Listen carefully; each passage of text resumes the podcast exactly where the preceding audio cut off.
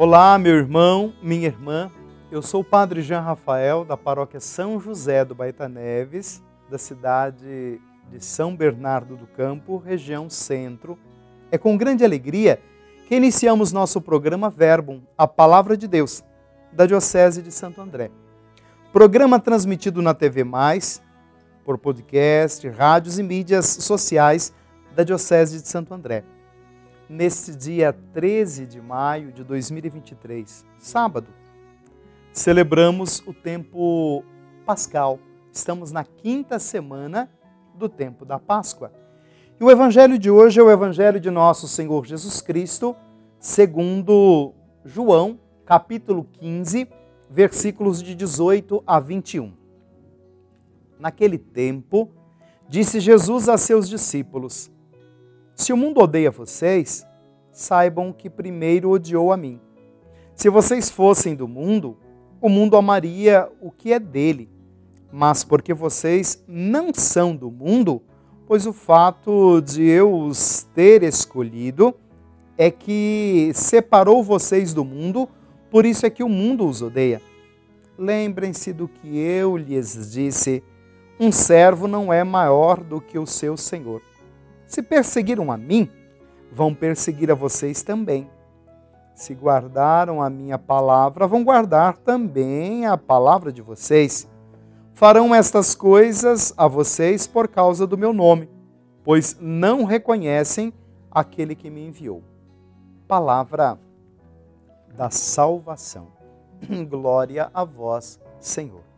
Estimado irmão e irmã, nesse tempo pascal, na quinta semana, hoje, dia 13 de maio, dedicado também a Nossa Senhora de Fátima. Por isso, nós queremos observar o gesto daquela que pôde servir com clareza o amor de Deus. Fazei tudo o que ele vos disser.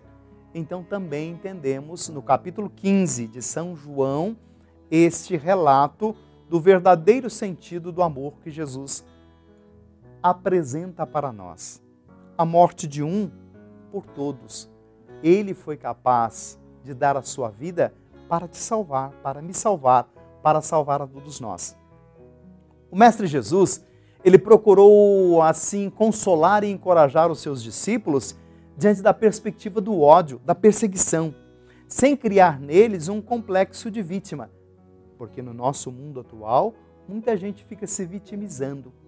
Jesus ele não quer esse complexo de vítima, ele levou-os a encarar o futuro com realismo. Assim, com o seu testemunho, despertou a fúria de seus adversários.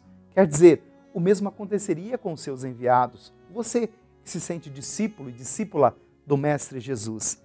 Quer dizer, um grande questionamento para nós. Que tipo de personalidade pressupõe-se que o discípulo deva ter se considerarmos as palavras de Jesus? Às vezes nós reclamamos diante desta realidade, mas é importante nós observarmos que, apesar das perseguições, das dificuldades, dos obstáculos, nós encaramos também aquilo que apresentou lá já nas bem-aventuranças do capítulo 5 de São Mateus, sobretudo o versículo 11, quando vai falar desta atitude. Bem-aventurados sois vós quando vos injuriarem, quando mentindo, perseguirem, disserem todo tipo de mal contra vós. Alegrai-vos e exultai-vos, porque grande será a vossa recompensa no céu. Portanto, irmão, irmã, antes de tudo, o discípulo deve ser alguém é, que realmente seja comprometido com o Mestre, colocando-se de fato como um verdadeiro gesto, colocando o Mestre no centro da sua vida, no centro para podermos merecer a dignidade do reino. Supõe-se que deva de fato possuir aí uma personalidade destemida, senão audaciosa, alheia às influências negativas e pessimistas, perspicaz para detectar de fato e anunciar com destreza o que é o projeto de Deus frente às artimanhas do maligno. A cada um de nós traz esse convite diante da ação missionária de podermos propor o projeto de Deus e de sermos verdadeiras testemunhas. Testemunhar a fé, se preciso for até o martírio, para podermos entender que todo discípulo, todo ser humano, homem e mulher, batizados, pertencentes aí ao segmento a Jesus Cristo, ele de fato tem que ter em si a responsabilidade do seguimento a Jesus. Eu sou o caminho, a verdade e a vida, ninguém vai ao Pai senão por mim. Portanto, aí nós nos tornamos vitoriosos quando aprendemos a superar os obstáculos. Portanto, a sua vida será sempre uma batalha, pois foi para isto que Cristo veio ao mundo instigar-nos. Coragem, eu vim e venci o mundo. Por isso o mundo ele não vai perdoar a nós que queremos ser seguidores, que enfrentamos todos os obstáculos e dificuldades e falamos em nome de Jesus. Portanto, a missão de todos nós de fato, consiste em desmontar as estruturas contrárias ao projeto de Deus, porque somos convidados a semear o verdadeiro amor e a justiça. Este é o lema da ação de Jesus sobre nós: levar adiante esta luta sem tréguas, da qual deverá sair vencedor aquele que perseverar, aquele que permanece na dignidade do amor. Então basta, irmão e irmã, ao discípulo, à discípula, contemplar a vida do Mestre e, de fato, por ela pautar a sua própria vida, viver o verdadeiro amor.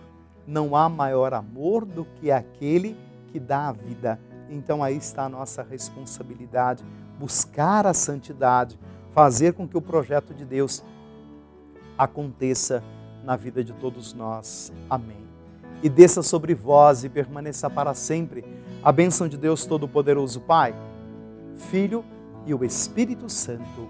Amém.